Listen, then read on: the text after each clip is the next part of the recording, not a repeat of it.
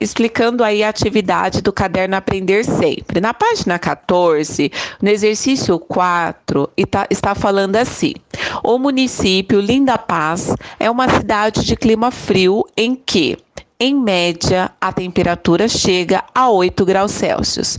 Localiza-se em um profundo vale na Cordilheira dos Frios, cercado por montes e montanhas. Em dias mais amenos, a temperatura máxima chega a 14 graus e a mínima a menos 2 represente a variação de temperatura da Cordilheira dos Frios na reta a seguir.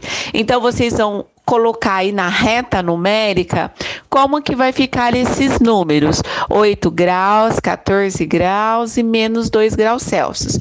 Qual que vai ser a posição desses números? É isso que é para vocês colocarem aí na reta numérica. Quem que vem primeiro, ok? Depois, no exercício 5, a temperatura na cidade de São Joaquim, Rio Grande do Sul, em determinado dia esteve menos 5 graus às 5 horas. E no final do mesmo dia, ela chegou a 18 graus Celsius. Qual foi a variação da temperatura ao longo deste dia? Eu quero fazer a variação. Ela estava menos 5 e foi para 18. Quanto que variou aí a minha temperatura, tá? Tem que fazer o cálculozinho. Na letra B, qual o valor da expressão. Então, eu tenho menos 14, mais com menos, menos 8, mais com menos, menos 43, mais com menos, menos 22, mais 0, mais 22, mais 8, mais 43 e mais 14. Então, vocês vão fazer o cálculo aí. Uma dica é somar primeiro os números negativos e depois os números positivos. Depois o resultado vocês tiram para verificar quanto que vai sobrar, ok?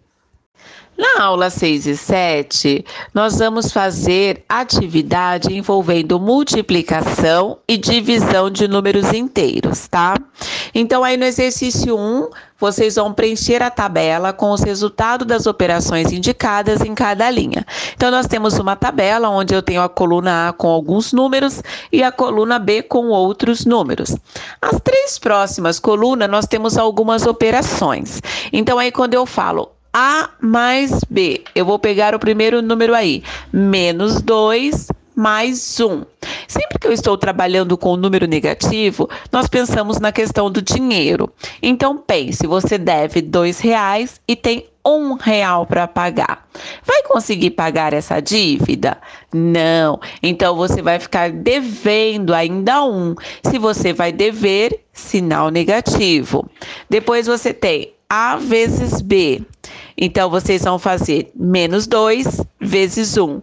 Sinais diferentes na multiplicação e divisão sempre dá menos. Então, vai ficar menos 2. A dividido por B, menos 2 dividido por 1 vai ser igual a menos 2. O exercício 2 está falando: efetue corretamente as multiplicações e divisões com números inteiros abaixo. Então aí vocês vão fazer a multiplicação é a multiplicação que vocês estão acostumados a fazer a continha. A única diferença é que nós estamos trabalhando com sinais positivos e negativos. Lembrando que sinais diferentes sempre dão menos. Sinais iguais sempre dão sinais positivo, ok? Depois o exercício 3 e último exercício que eu passei para vocês fazerem, a potenciação é uma multiplicação de fatores iguais. Calcule os valores da potência abaixo. Novamente, vocês vão fazer a potência igualzinho vocês estão acostumados. Aí na letra A eu tenho 5 elevado ao cubo, ou 5 elevado ao expoente 3, tá? O 5 é a base, o 3 é o expoente. O expoente indica quantas vezes você precisa multiplicar a base. Então, vocês vão fazer 5 vezes 5 vezes 5 e vai obter o valor. Uma dica: toda vez que eu tenho um expoente ímpar e o meu sinal for negativo, o meu resultado terá sinal negativo. Toda vez que eu tenho um expoente par e o meu número estiver negativo, eu sempre vou ter um resultado com sinal positivo.